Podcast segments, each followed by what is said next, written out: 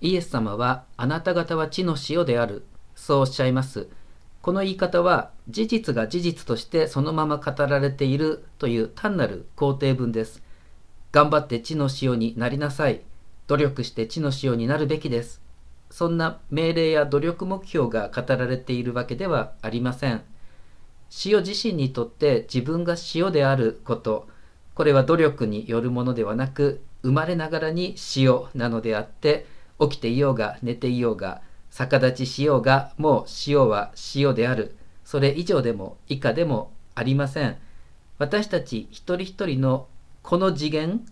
神様がこの私をこのようにお作りになったというそこのところの話です。私が私を生きるもうそれだけでそれが地の塩であるということです。なお今日の福音に人々があなた方の立派な行いを見てあなた方の天の父を崇めるようになるためであるとありますがこの立派なと訳されているのは原文のギリシャ語だとカロスという言葉でそれはものすごい単純素朴な意味での良いという言葉ですからそこにはこう立派なと訳されてしまうと出てきてしまう何か完全無欠な完璧なというようなニュアンスはもともとありません。良いというのはたとえ欠点がいくらあったって良いということだってあるわけです。これは先頃襲われて重傷を負われた社会学者の宮台真司さんが言っていたことですが人間社会というのはデコとボコがあるから良いものになっていく。まあ、もとより人はそれぞれ長所も欠点も強さも弱さも抱えていてお互いの弱さや欠点が補い合われる相互作用。これがあるからこそ初めて良い共同体が生まれるしその一人一人にも深い命の充実感が生まれてゆく、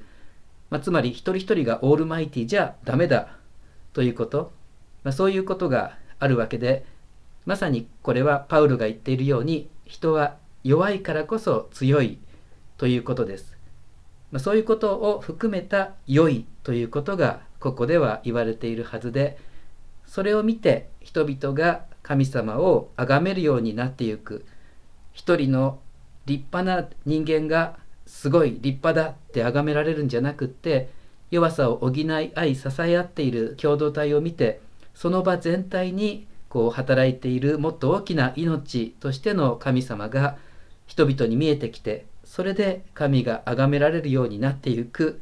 ということでしょう。だから私たちは自分の弱さや欠点を隠す必要はないしむしろ隠してはダメなのだと思います。自分の弱さや欠点をダメだ恥ずかしいって思ったりするのは、まあ、まるで塩が自分は甘くないからダメなんだ。お砂糖さんみたいにならなきゃ自分には価値がないんだ。なんてとんでもない勘違いをしているようなものです。